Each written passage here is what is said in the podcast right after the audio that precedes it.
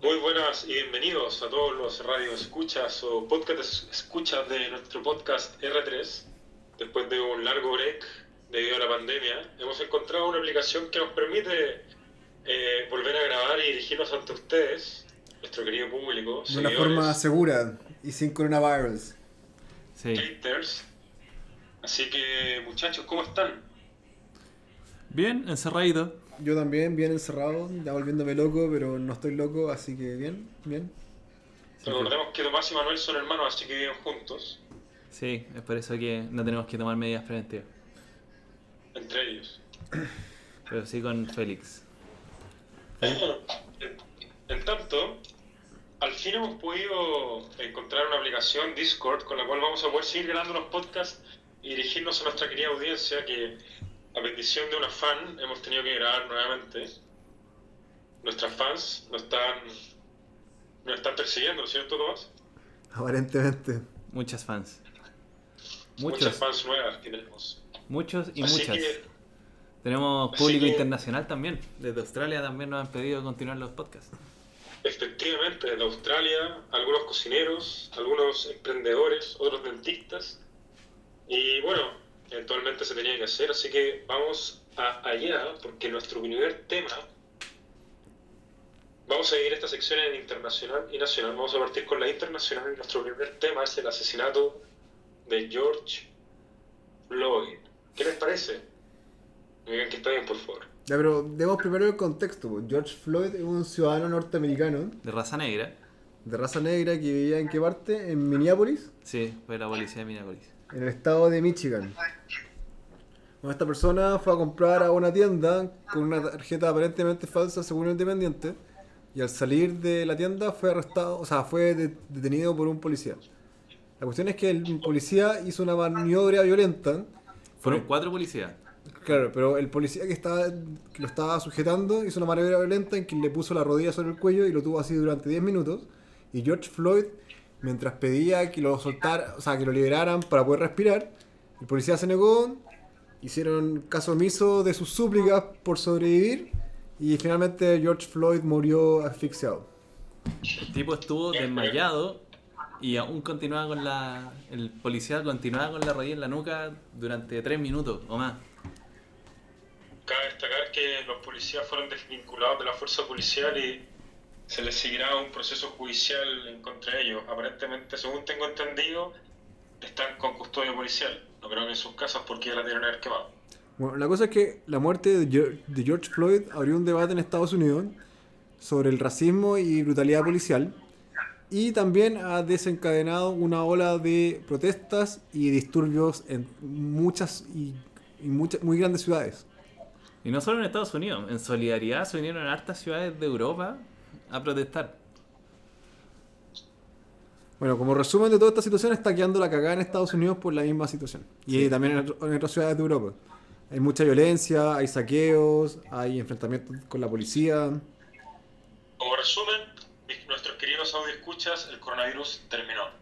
Podemos decir que se acabó esa crisis del 2020 y entramos a otra. No, está loco el coronavirus, sí. O sea, lo más grave de toda esta cuestión es que la gente estaba, se supone que recluida en su casa por el tema del coronavirus y ahora como que la cuestión no existe.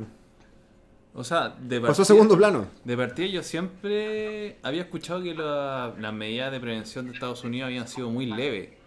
Como que eran como ya ponte la mascarilla, pero nunca se aplicó una cuarentena que yo haya sabido. Dependía del Estado, Dependía mucho del Estado, los Estados son muy autónomos para decidir eso. Y hay mucha libertad para viajar entre Estados, entonces tampoco importa mucho. Es como si tenéis California, que le importó una raja el coronavirus y tenéis gente en la playa todo el rato, y después tenéis que el Estado al lado está haciendo mediatura, tenéis gente que viaja a California nomás. O gente que viaja. Fíjate, fíjate lo que ocurrió en Europa, donde en París, Francia, marcharon miles de personas en las calles, las repletaron una al lado de la otra, y Francia ha sido un país sumamente afectado por el coronavirus. Hasta hace tres semanas que vi llevaban 27.000 muertes, de hecho podría revisar ahora y ver cuántas muertes llegan y no se, no se entiende esto. O sea, en las cabezas de las personas es mayor prioridad protestar por esta por esta injusticia que, que resguardarse ante esta pandemia. Ya, pero Es debatible o no, pero eso es lo que pasa por la cabeza ¿has cachado que hay ceremonias que no se han podido hacer, por ejemplo, los funerales de la gente que se ha muerto? Para respetar el distanciamiento social. Y de repente las autoridades, las mismas que hicieron la otra restricción, permiten las marchas. O la aplauden. O las aplauden. Sí, Bueno, pasó mucho en Estados Unidos con... Hay un video de unos enfermeros y unos doctores que salen a aplaudir la marcha en Estados Unidos contra el racismo. Y dos semanas atrás eh, salían a criticar a las personas que protestaban contra las medidas de aislamiento que tomó un cierto estado, diciendo que no podía ser que fueran tan inconscientes. Entonces, Hay un doble Bueno. estándar. no sé si es un estándar necesariamente siempre, porque quizás muchas de las personas que salieron a marchar tampoco están ni ahí con el coronavirus, o quizás los enfermeros que salieron a felicitar a las personas que marchaban tampoco lo estaban. No lo sé. O sea, yo insisto, esto es un tema de prioridades. La gente que protestaba antes era porque yo quiero vivir mi vida tranquilo y hacer como que el coronavirus no existe a pesar de que está la pandemia. Entonces quiero ir a cortarme el pelo, quiero salir a ver al, cine. Y esa era su protesta. Entonces la gente decía, oye, qué inconsciente, la pandemia es más importante. Ahora salió, esto es para protestar una weá sistémica que está dejando la cagada en Estados Unidos y que ha sido un problema de fondo desde siempre. Y la gente puede considerar, puta, esto sí es más importante que la pandemia. Puede haber gente que no, y puede haber gente que critique mucho esto. De hecho, yo no saldría porque sigue esta pandemia, ¿cachai? Y expondría a mi familia. Pero yo creo que es eso es el criterio, no creo que sea una hipocresía. Yo creo que es como un, un orden parcial, donde dicen que Yo, si no protestar... lo veo como hipocresía, por lo menos lo puedo ver como una estupidez. Si es que la persona antes pensaba que el coronavirus era muy riesgoso.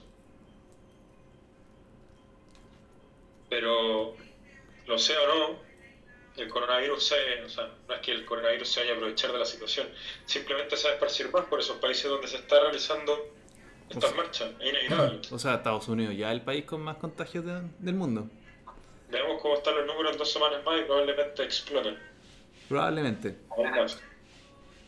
También en otros países como Inglaterra y Francia, particularmente en las ciudades que fueron a marchar. Oye, y hablando Pero- sobre el tema de fondo de esta marcha, ¿qué opinan ustedes de la brutalidad policial en Estados Unidos? Como que he visto, he visto estadísticas y aparentemente han ido bajando en el tiempo eh, los arrestos de la gente de color en relación a la gente blanca y también ha bajado la, ha bajado la violencia policial, aunque sigue siendo extremadamente alta. Mira, yo no creo, opinión personal, yo no creo que esto sea un tema de raza, yo no creo que necesariamente la policía apunte con un- una forma de actuar diferente a la gente de color. No creo que sea un- Estados Unidos un país institucionalmente racista. Lo que sí creo es que los policías estadounidenses son brutales, sí son brutales, y cuando están en cierta área más pobre, y como pasa en todos los países del mundo, se protegen más, más malas defensivas, son más agresivos. No es que donde tuvieron a George Floyd necesariamente era pobre, pero estoy dando un ejemplo. Yo creo que el problema de esta, de, de esta situación en particular es que la, poli- la brutalidad policíaca existe, pero no creo que sea un tema relacionado con el racismo per se. Y si era racista el policía, es un problema individual de él. Claro, entonces hay un tema también de segregación. Entonces el tema, el problema sería como el tema de la pobreza y que justo los po- pobres son negros, ¿no? Como para decir Puede que ser. por eso hay más arrestos brutales contra los negros y por eso los negros están más en la cárcel. O sea, las personas afro- afrodescendientes en Estados Unidos son como que un 13%, son sumamente pocos. Son un De 13% hecho- de la población, pero son un 40% de la población encarcelada. Claro, pero cometen, no sé, que ese, ese 13% de la población o lo que sea, comete que casi el 50% de los crímenes. De hecho, muere más gente, lo- muere más gente afrodescendiente en manos de otros afrodescendientes que en manos de gente blanca o en manos de policía. Claro. Entonces, no sé, si alguien quiere, quiere señalar al peor enemigo a la gente afrodescendiente en Estados Unidos, deben ser ellos mismos, ¿cachai?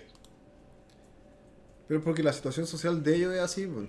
En un barrio Sí, más pobre, con mayor delincuencia, obviamente va a haber ma- mayor delincuencia, porque si se da que en ese barrio está justo lleno de negros, los negros se van a matar entre sí. O sea, sí, pues, yo creo que Martin Luther King no fue hace muy poco y eso fue para pelear, no sé, pues, derechos de los negros. Como que tuvieran derecho a votar.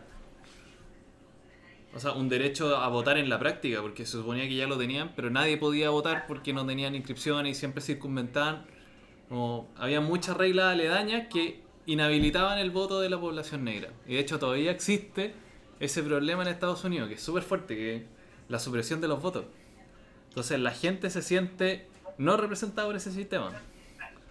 Aún así, yo creo que Martin Luther King si viviera hoy en día y viera la situación actual de Estados Unidos se sorprendería lo mucho que han avanzado el tema de desarrollo de su propia raza, comillas raza, porque no son una raza, pero la gente afrodescendiente.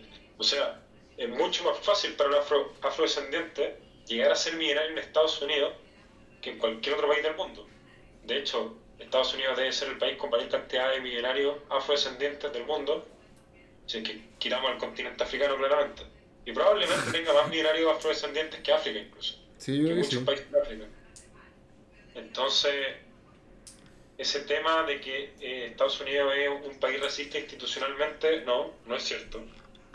No es cierto porque Yo muchas que personas actualmente están en los tops de, del Poder Judicial, del Poder Ejecutivo estadounidense, del Poder Legislativo, multimillonarios, deportistas, etcétera. Eh, El problema con Estados Unidos es que es muy grande. Entonces tú podés decir, te vayas a las costas y tú decir, ah, esta cuestión como que hay una aceptación, es súper cosmopolita, aquí se generan las buenas ideas, no sé, pues te puedo ir a Silicon Valley, te puedo ir a Seattle, te puedo ir a Nueva York. Pero también tenéis pueblos más rurales que la chucha. po. Una weá en la mitad de Missouri. Que. Puta, yo creo que sale el, el weón con un banjo y el, y el shotgun diciendo weón negro culiado, ¿cachai? Claro, dos formas, pero también Entonces- al mismo tiempo las personas que viven ahí, y eso le gracias a Estados Unidos, se pueden ir. Ahora, y el problema de la delincuencia en general también tiene que ver con esto, ¿no? El hecho de que las cárceles gringas están llenas, weón, y que un gran porcentaje de la población respecto a otros países esté encarcelada.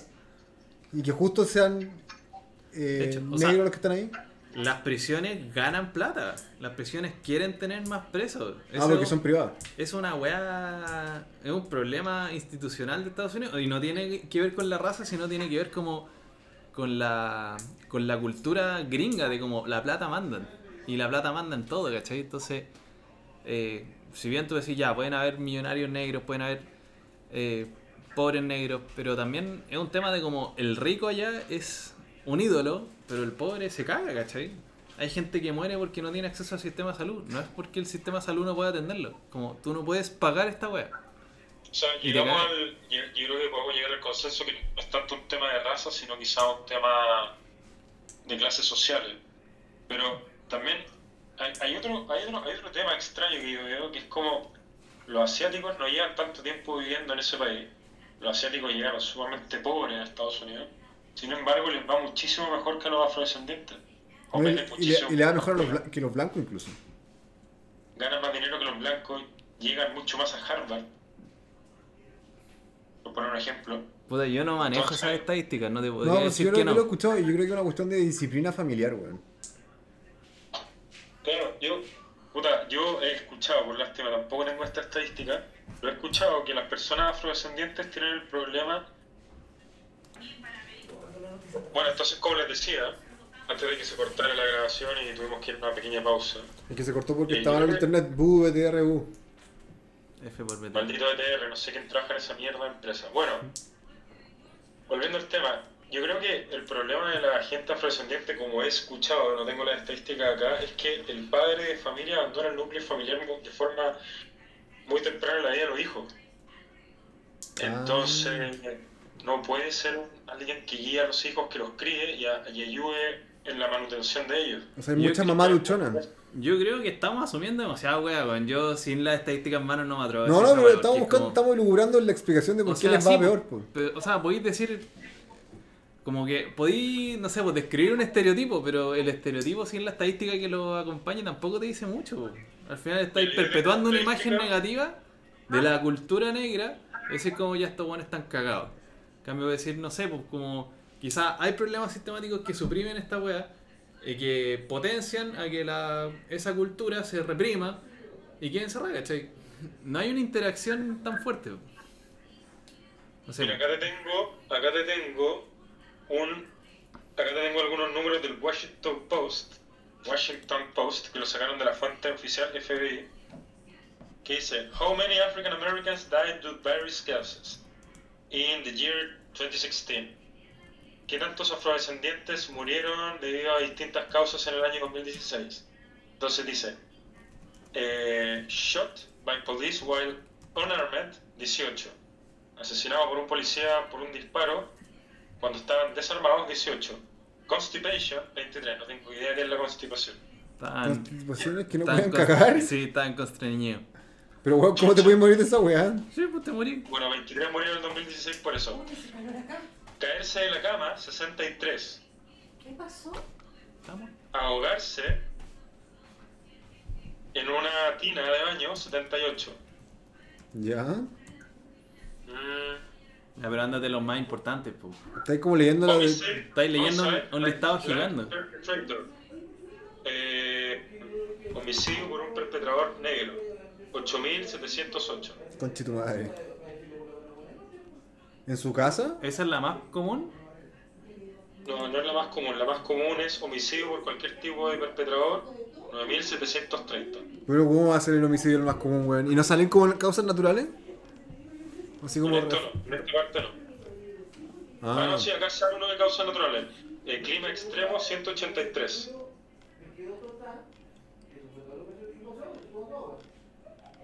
Atropellados por vehículos, 1483. Bueno, durante el 2016 lo que quería llegar es que eh, fueron asesinados personas de afrodescendientes sin armas, 18 por un policía. Sin armas, no quería decir que no hayan estado haciendo nada ni nada, o ya, pero. eran sin armas. Bueno, han, han habido videos horribles. No sé si yo le mostré esto a Tomás, pero hay un video donde un una policía, o sea, un grupo de policías armados hasta los dientes abren como la puerta de un motel y sale un, una persona de raza negra con las manos arriba pidiendo que no le disparen, por favor. Y la policía le da una serie de órdenes, así como ponte de rodillas, pon las manos en el suelo, ponte de guata, pon las manos sobre la nuca. Y bueno, haciendo caso a todas las órdenes y pidiendo, por favor, no me disparen, no me disparen, no me disparen. Y después le dicen, ven hacia acá. Entonces el tipo baja las manos de la nuca para poder gatear. Y dicen, oh, está, está atacando. Y, y le disparan. Y está todo grabado por video. Hay una cuestión Sí, que quizás sean casos... Eso es, un tema de, eso es un tema de brutalidad policíaca, no un tema de racismo, en mi opinión. Pero lo que protesta la gente también es brutalidad policial. O sea, el, la mayoría ahora los nuevos como... En verdad están marchando por Black Lives Matter, no por O sea- brutalidad policial tal por cual. O sí, sea, tal, eh, las, las protestas son raciales. O sea, las primeras Sí. protestas fueron en función de la brutalidad policial. La brutalidad policial también ha sido un tema muy como dentro de la agenda de los problemas raciales. Porque no, pero la presunción gente es que, marchando o sea, la gran, brutalidad policial dirigida a la gente de color. O sea, es un tema de que es la brutalidad policial generalizada y que es un tema particularmente fuerte para la gente de color. De hecho, no. De hecho, Washington Post. Personas asesinadas por policías sin armas durante el 2019. Gente de color negro, 15. En cambio, gente blanca, 25. Igual escaleta, weón. O sea, piensa que componen un 13% de la población y es casi la mitad. Ahora bien, ahora bien, personas de afrodescendentes que murieron ahogados en una piscina, 104. Y los ¿Pero blancos, ¿Por qué decía ese dato? No Estamos hablando la, de la violencia policial y también es- eso pienso que son solo las muertes. Hay gente que le sacan la chucha, gente que le, le disparan y sobrevive. Pero lo que va a tratar es que quizás no tiene que ser un tema de raza, pues, weón. Y las protestas son por el tema de raza. Gente de color asesinada por gente color de raza negra. La protesta, Durante el año 2019, 6.660. la protesta tiene un tinte racial. Eso no lo voy a negar. Pero lo que se alega de fondo es la brutalidad policial. Para, para, para. La, la, la, protesta de fondo, según. O sea, yo la he visto. por lo que he visto en videos, etcétera, es totalmente tinte racial. Black Lives Matter. Y eso es, y punto. ¿Cachai? No, es- o no sea, si viste una foto y dijiste eso es bacán, pero hay distintos... Eso ya salió, no sé, pues, hace dos días y estas cuestiones partieron hace una semana. Ahora salió formalmente el movimiento Black Lives Matter para apoyar la protesta y para poner su agenda de que Black Lives Matter. Tampoco Pero ese movimiento estaba desde, estuvo desde el principio de las protestas. De hecho, estuvo en las protestas del 2016. De hecho, no es, no, no es un movimiento, no en todo caso. O sea, es un movimiento que existe hace harto. Sí. Pero no significa que ellos hayan gatillado el movimiento. Esta cuestión partió porque mataron un huevo en los pacos, básicamente. Y lo mataron impunemente y lo mataron al frente- a la vista y paciencia de mucha gente que grabó. No lo mataron de manera impune porque. No, pero tiene- Tata tiene razón, como que en todos lados sale que la weá es un tema racial.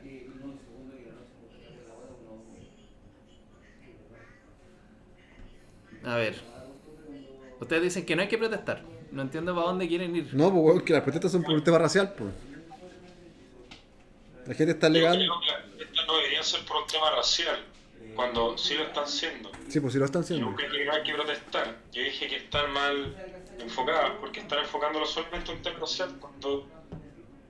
eh, mu- o sea, por lo que he escuchado en la entrevista, muchas personas realmente creen que Estados Unidos es un país donde la gente afro- afroamericana la tiene no solo difícil, sino que está todo institucionalizado para verlos sufrir y para tirarlos siempre para abajo, etcétera, etcétera, etcétera, tal como las feministas dicen mismo, pero sobre las mujeres.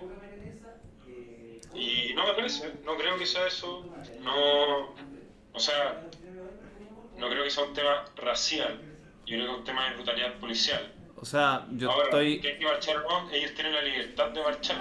Empezaron a marchar y dejaron la cagada en la mitad de Estados Unidos y saquearon cuanta tienda pudieron. Le sacaron la cresta a cuanta persona encontraron en la calle. Y al mismo tiempo los pacos le sacaron la chucha a ellos también. Entonces, la cosa es que se creó un boom de violencia en las calles de Estados Unidos, al igual que ocurrió acá en Chile, desde el 18 de octubre del año pasado en adelante. Lo que yo estoy en desacuerdo con lo que está diciendo es que lo que más he escuchado es violencia policial, brutalidad policial. Esas son las dos palabras clave que he escuchado. He escuchado que es una cuestión racial, pero el principal gatillante para mí fue la brutalidad policial.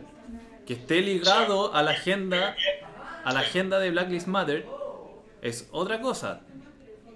Y no estoy, es un tema independiente. Yo estoy de acuerdo con que hay un tema racial, pero es un tema independiente.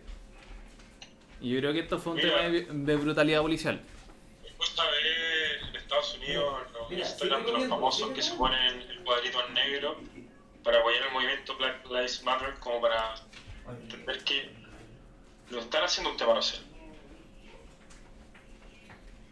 Yo también creo que hay un tema de brutalidad policial, sí, se inició por un tema de brutalidad policial, sí, está mal, sí, está bien que protesten por eso, sí. Mira, acá, acá encontré una frase que es buena, de un weón que es latino. Dice, la policía siempre ha suprimido y reprimido al pobre y a la clase trabajadora. ¿Cachai? Y, y eso, pues, como que esa clase trabajadora, según los protestantes, serían los negros y los latinos y cualquier raza minoritaria. ¿De dónde temas serios. New York Post. No, no, no, pero la última frase era del New York Post. No, Ya, lo pues. decía un latino. Bueno, me equivoqué, lo vamos a borrar del podcast, no va a quedar acá. Ya. Hay brutalidad policial. Si hay un- Sí. una brutalidad hacia los pobres. Es el, el gran motivo de la protesta. Que haya también una. como. que lo haya gatillado la muerte de una persona de color negra. Y que se haya sumado al movimiento Black Lives Matter porque sienten que hay un sesgo importante de violencia policial hacia la gente de raza negra. Es un nuevo tema. Tú puedes estar de acuerdo con eso o no, pero lo que causó eso en un principio fue la violencia No, no, policial. que el tema no es nuevo, no, sino un tema nuevo que el Black Lives Matter se unió ni nada. Espérate, Estoy, estoy, estoy, estoy- viendo- protesta, ahí estuvieron algunas personas, le hicieron caso, otras no. Hoy en día todos ponen el cuadrito en Instagram de negro. Es un tema racial, sí, no debería Pero- serlo, en mi opinión, no. Estoy cachando que la Eh, información que nos llega a nosotros en la prensa es como temas raciales, pero estoy viendo los medios internacionales y como que en verdad el tema racial está en segundo plano, weón. Yo, Si Ahora- tiene razón. todo lo que he visto ha sido como violencia policial primero y algo racial como satélite, o como pasan de la violencia policial a problemas raciales. Y de hecho yo lo que quería tocar en el segundo tema del podcast internacional era la violencia policial que se ha expresado hacia la prensa.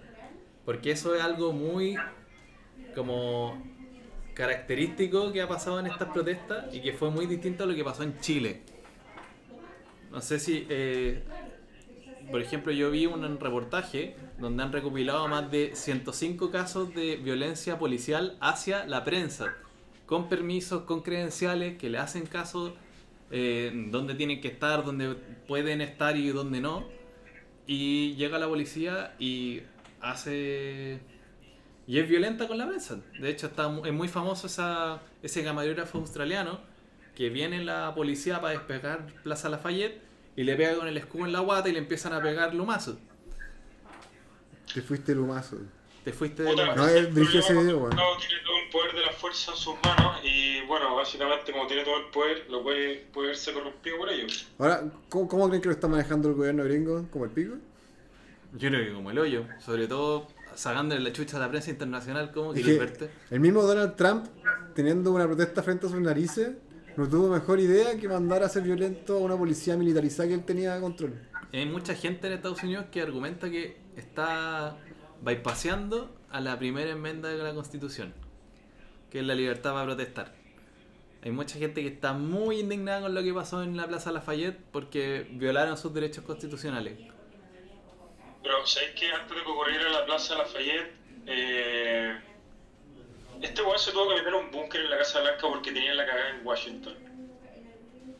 Después de eso, muchos gobernadores no quisieron hacer uso de su especie de eh, La, eh, la National Guard, Guardia Nacional, que tienen, que, que pueden, que tienen la capacidad de desplegar en caso de que las protestas se vuelvan ilusoriamente violentas y la policía no pueda controlarla, lo cual muchos gobernadores no hicieron. Y a través de eso Trump dijo, ok, si ustedes no lo hacen, lo voy a hacer yo porque está quedando la cagada en mi país. Y en eso, puta, lástima, yo lo defiendo porque es eso o nos vamos a tener que... eh, nos vamos a tener que bancar que los Roof Koreans, weón, y otras personas que portan armas en Estados Unidos, porque lo pueden hacer, me parece bien, defienden su negocio, como lo van a tener que hacer disparando al weón que se le acerque y quizás hayan, hayan muertes de personas que eran inocentes que iban pasando por ahí. Oye, las imágenes Entonces, esta weá, a todo esto son impresionantes. Como salen los weones defendiendo su, sus negocios. Y también hay cosas que me dan pena. Un negro, por ejemplo, que tenía un negocio que le había costado toda la vida armarlo, van y se lo saquean y no tenía seguro. Cagó. Pero hicieron, ojo, a ese negro, o sea, esa persona, le hicieron un, ¿cómo se dice cuando juntáis fondos a través de internet? GoFundMe. Le hicieron un GoFunding y recuperó más de la plata que había perdido. ¿En serio? Entonces, menos mal. Ah, ya, menos mal. Menos mal, pero fue por la solidaridad de la gente que dijo, puta, que baja por este weón. Pero bueno, entonces, claro, ¿qué, qué solución tenéis? Ok, hay gobernadores que no quieren sacar a la Guardia, a la Guardia Nacional, entonces Trump se vio obligado a sacar al ejército, porque, weón, han estado dejando la cagada con los saqueos, igual que ocurrió en Chile, y los incendios. Entonces, puta, si, si no tenía esa alternativa, la gente de Estados Unidos, como está armada, se va a defender. Y ahí tenéis un buen de cultivo, pero no, no sé, parece una guerra civil.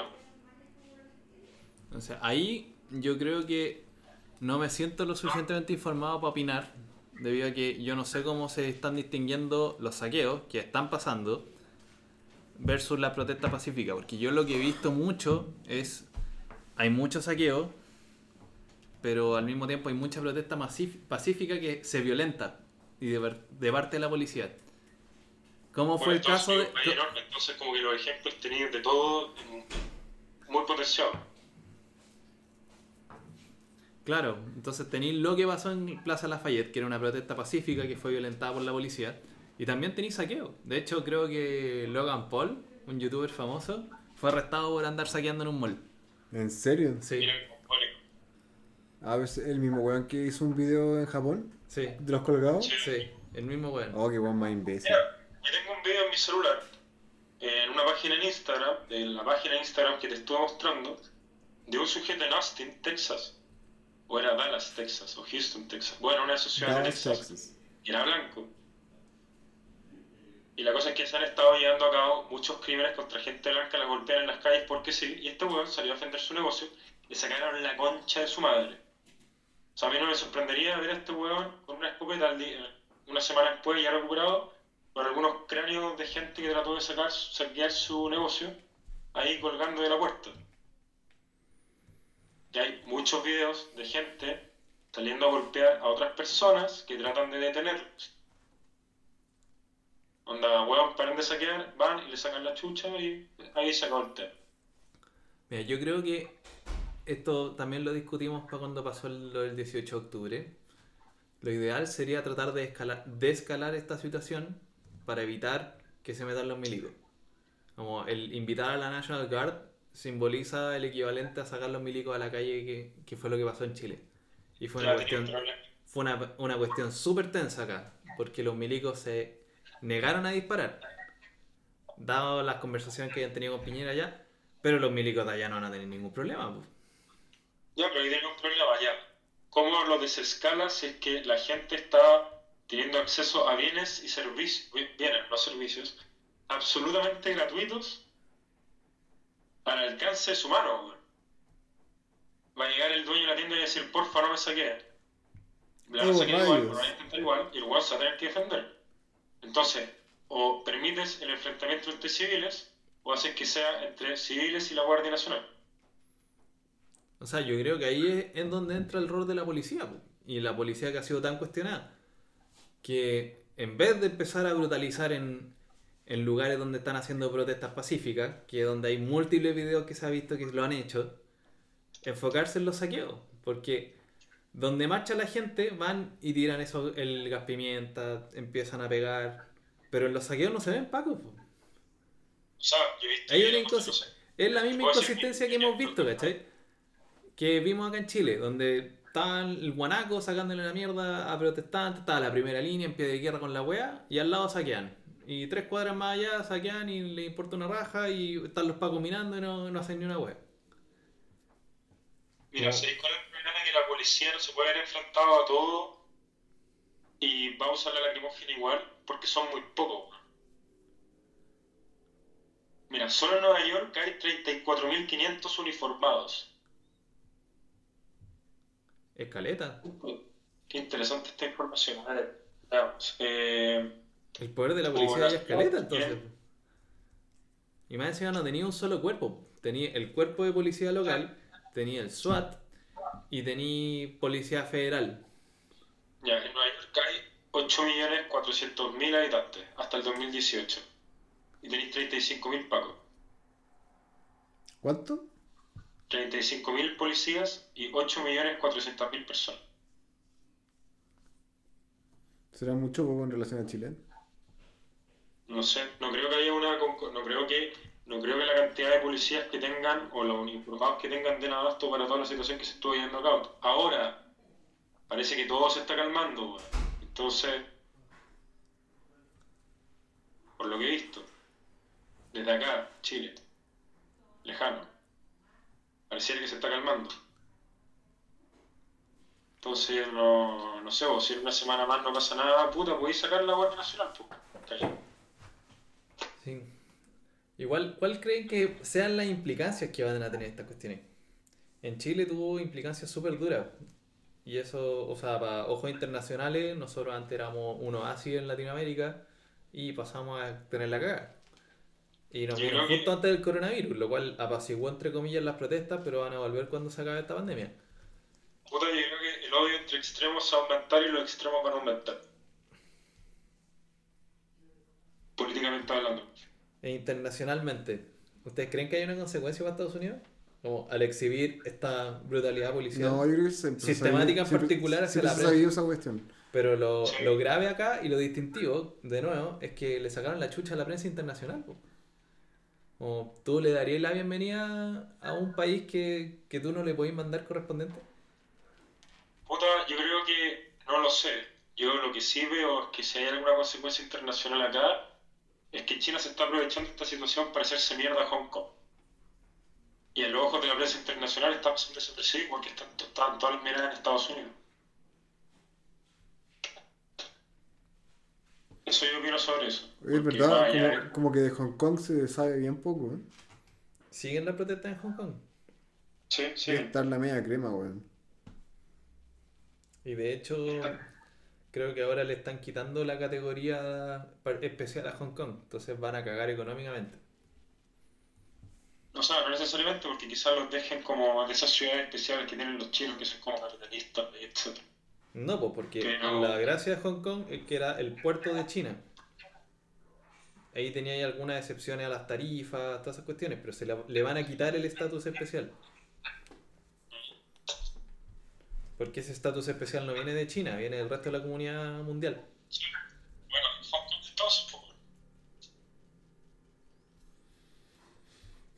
No, no, no sería Hong Kong. O sea, si nadie tiene la intención de intervenir en ese lugar, o decirle a China para, puta, yo creo que va a caer y va a volver a ser la mierda que fue en su minuto. ¿Te imaginas que sale una nueva ciudad amurallada? El nuevo Kowloon. El Kowloon 2. Kowloon 2. Ahora, después de, después de Hong Kong, la- los ojos de China se van a desviar a Taiwán. Sí, pero Taiwán es más difícil porque es una isla. Hong Kong también, pues. Pero queda en la península, ¿o ¿no? Es una península Hong Kong versus Sí. que Taiwán es una isla. Ah, bueno. Pero bueno, igual tiene su ojo en Hong Kong, o sea, Hong Kong, o sea, perdón, en Taiwán. Taiwán es esa parte de China que la China comunista Mao nunca pudo reconquistar. Pero está, está bien lejos de China a todo esto.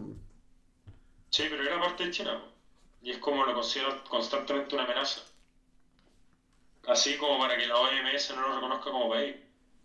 O la ONU me parece también. Pero bueno, dejando el tema internacional de lado, al menos por esta sesión, pasemos al nacional. El tema era, Quería hablar de la mina loca. No, no, el tema era la economía, Tomás. No vamos a hablar de minas locas acá. La economía. Ah, ya. Esto es un podcast serio. Bueno, con todo esto que ha pasado, el dólar bajó. Sí, estaba un parado. Nótese. Pero bajó el dólar, no es que haya subido el peso, porque el euro está más caro que la mierda. Claro, para que los radioescuchas o audioescuchas lo entiendan, el valor del dólar se vio depreciado, pero el valor del peso no subió. El peso sigue valiendo lo mismo que antes, solo que el dólar ahora es más barato porque depreció su valor. Para que lo entiendan. Pero igual es bueno porque en el fondo todo se transa en dólares por ahora. Pero Sí, bueno. Entonces igual el peso relativamente aumentó su valor. Ahora bien, como la economía está hecha mierda, bueno, eh, supongo que ayuda. Baja la benzina, pero nada está en auto ahora. Producto importado, weón. Puta, tampoco están llegando. no, sé, no sé si sirva algo en verdad. Para comprar por internet, no. ¿Para subir el ego? Claro, como para sentirnos mejor. Yo solo quería, sobre el tema nacional, yo creo que todos los que escuchan saben que está la cagada, no es necesario que se lo recordemos. Yo quiero hacerles ver a los que escuchan esta sesión, ¿qué les parece? Si les recordamos la mierda que son los políticos chilenos, ¿les parece eso? Ya, Bueno. vamos a hablar sobre la ley que salió en el Congreso, o sea, en el- La la Cámara de ley. Diputados. Y que Piñera quiere vetar. Efectivamente. Efectivamente. ¿Quién sabe sobre el tema, chicos? ¿O necesitan que les dé un pequeño contexto? Danos un pequeño contexto. Sí, por favor, ilumínanos.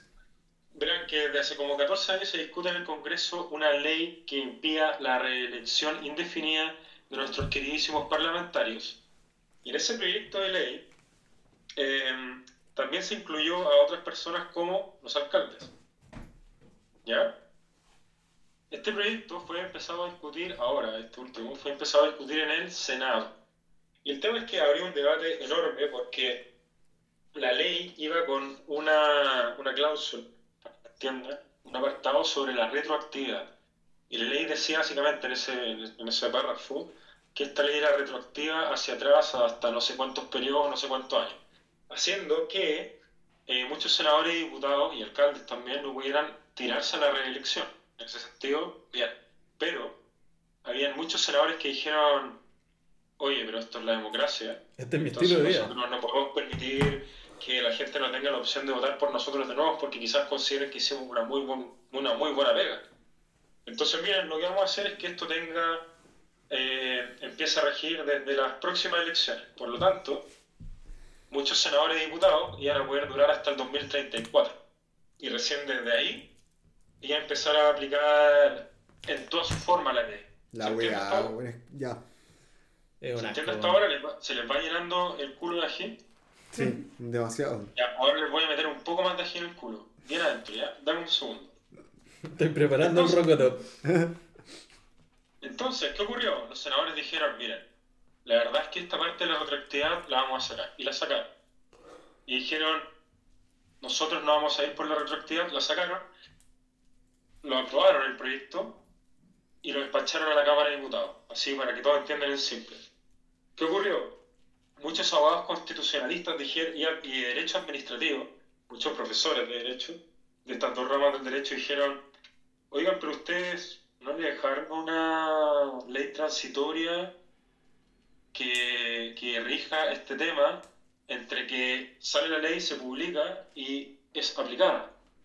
Y por lo tanto, no hay una ley transitoria que diga cómo van a ocurrir las cosas desde que se publica esta ley hasta que, comillas, debería tener aplicación.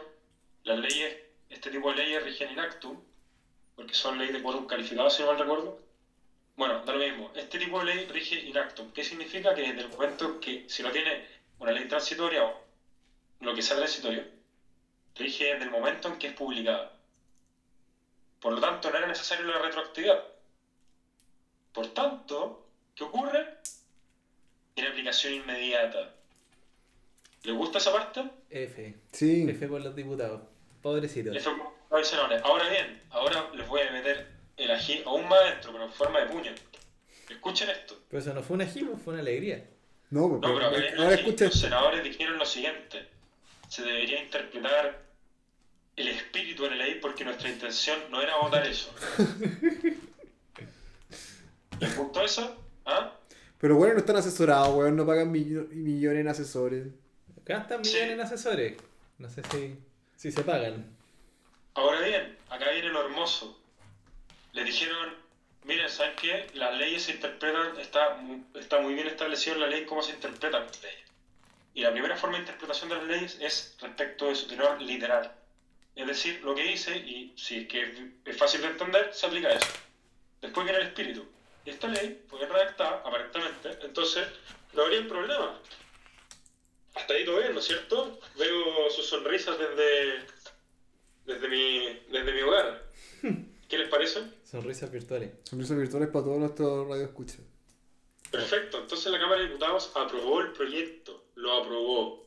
Perfecto, todo bien hasta ahí, pero salieron a la palestra los alcaldes y dijeron, no, pues, como nosotros, que lo hacemos también y la gente nos quiere, no nos van a dejar ir a otra reelección. ¿Por qué nos metieron a nosotros en esta ley? Esto no puede ser. Le vamos a pedir al presidente que vete este proyecto, que lo tire abajo. O si no, diputados y senadores van a tener van a tenernos a nosotros como competidores en el Congreso. Uh. Y entonces, Carla Rubilar, la vocera de gobierno, dijo, estamos viendo qué alternativas usar para darles una, una solución a estos alcaldes. Es decir, se abre la posibilidad de que el proyecto sea vetado, sea tirado abajo. No lo sé, lo- no sé lo que van a hacer, pero no quieren que este no quieren que este proyecto vea la luz del día muchas personas Pero weón, si hacen esa weá, van a ojo, demostrar. Para, para todos los que escuchan esto fue algo resumido sin mucho mucho tecnicismo ni nada para que todos lo entiendan y ahora pueden ahora sí hablen desde su en el culo Que esto ya va a mostrar como lo asquerosa que es la política, weón, pero así nivel mal. Onda, deslegitimada totalmente, pues, weón. Onda que. Bueno, ya se sabe que los políticos trabajan en verdad para sí mismos, ¿cachai? Pero esta weá ya la cagó, pues. Es como. O sea, ya no les importa pretender. ¿cachai? Ya, ya- ya sin ningún asco. Como, ¿Cuál era el punto de dejar la weá para el 2035 y no para ahora? Más que quiero asegurar mi pega. ¿Cuál es el punto de ir a llorarle al presidente como, oye, vete en esta weá, no quiero? No, no Pero, tiene ni pie ni cabeza. ¿Cómo, ¿Cómo te sentirías tú si te dijeran que ya no puedes ganar 12 palos al mes o más durante 4 años más? Yo, yo hice, hice mi carrera así. Es el tema, como que hicieron su carrera con eso y se aseguraron la vida. Tenéis hueones que. No, no producen de- nada, Se las weón. dan del filántropos, dicen que donan parte de su sueldo. Mentira, weón, se están asegurando su estilo de vida. ¿Cachai? Nuestro gran problema ahora como país es que tenemos una clase política muerta. Esta weá genera una serie de protestas. Tenemos weón, gente que no. Nadie tiene los pantalones ni la convicción para salir adelante, porque nuestra clase política vale callampa. Y esta es una muy buena forma para limpiarlo, porque van a obligar a que salgan nuevos actores. Y esta es la weá que quieren matar. Son los zombies que están evitando que salgan nuevas clases políticas. Efectivamente. Ahí ¿Qué quieres que te diga? Acabo de cagar mi ají. Acabáis de cagar tu ají. Mi ají a salida. Tu ají ha salido por el ano. Excelente. ¿Qué opinas tú, Tommy? Además de lo que ya dijiste. Eh, no sé, weón, yo no quiero opinar más de esta weón. Me- En verdad me da mucho asco, weón, la política. Me dan asco los políticos, weón, me dan asco como ven a la sociedad solamente como un medio para conseguir sus propios fines, weón, cuando se supone que son las mismas personas que están ahí para buscar el bien común. Se notó, Bueno. por ejemplo, con el manejo de esta pandemia.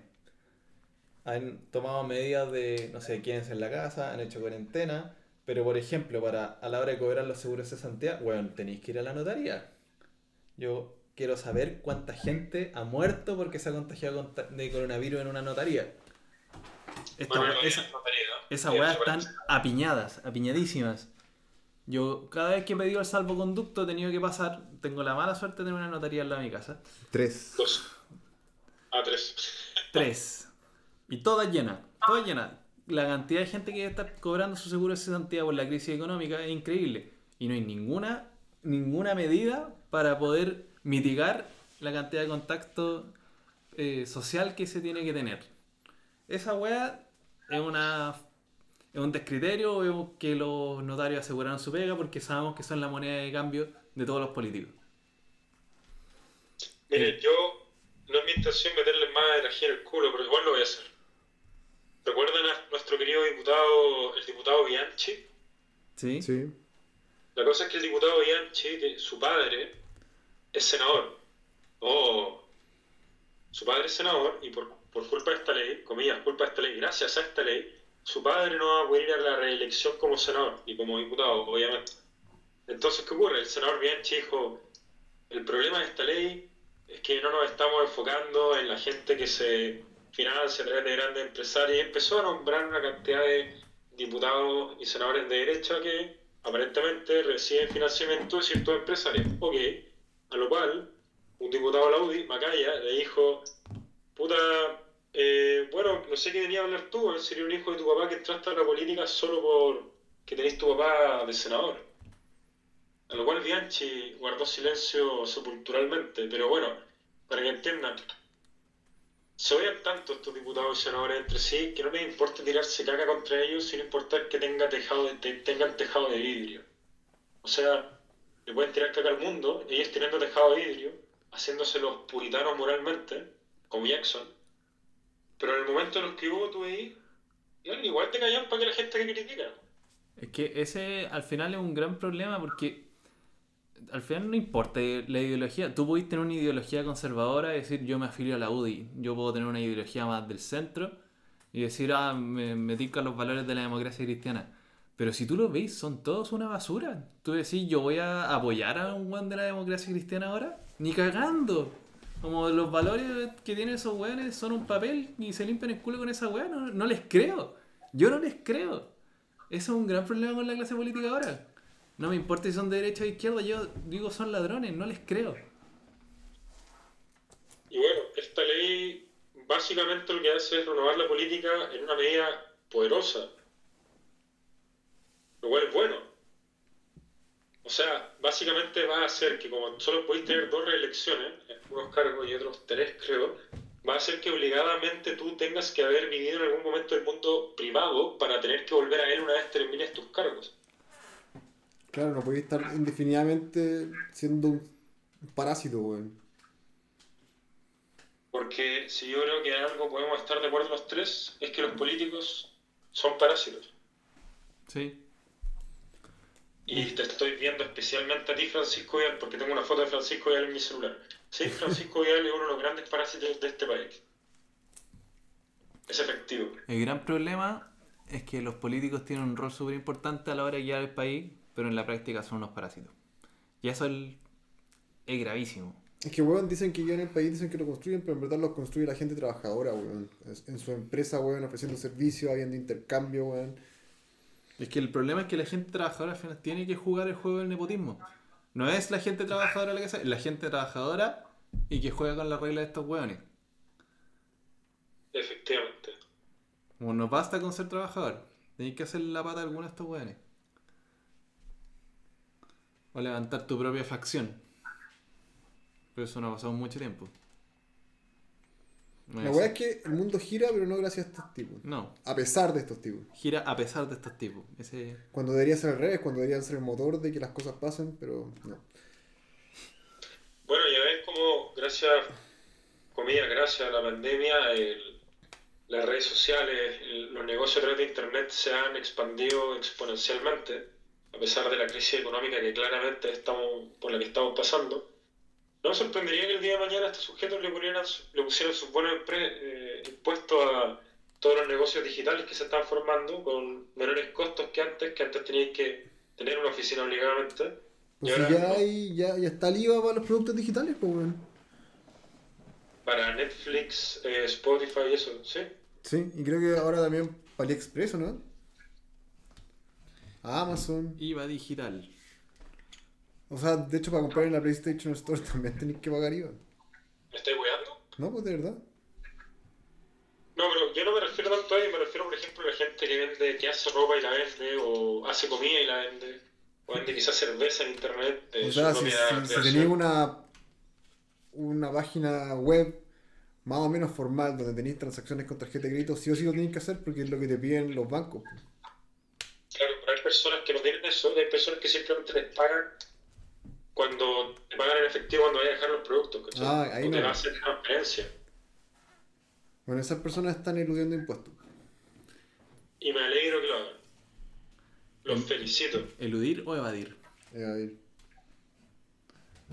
Bueno, ¿tienen algún otro tema que quisieran tratar hoy en esta noche de furia contra los políticos chilenos? Yo creo que hemos tomado demasiado juguito de odio y ya llevamos 52 Bueno, pero minutos. este es nuestro primer podcast en pandemia, ahora que descubrimos la fórmula mágica para poder grabar desde nuestras casas y sin tener que juntarnos, probablemente se vengan más. Así que les pido a nuestros audio escuchas que estén atentos a nuevas publicaciones de R3 Podcast. Aquí estamos con los, los tres, Félix, Tomás y Manuel. Y estamos muy felices de volver y queremos volver con todo. Porque queremos ser, ojo. Queremos ser el podcast número uno de Chile. Porque con todo, si no, ¿para qué?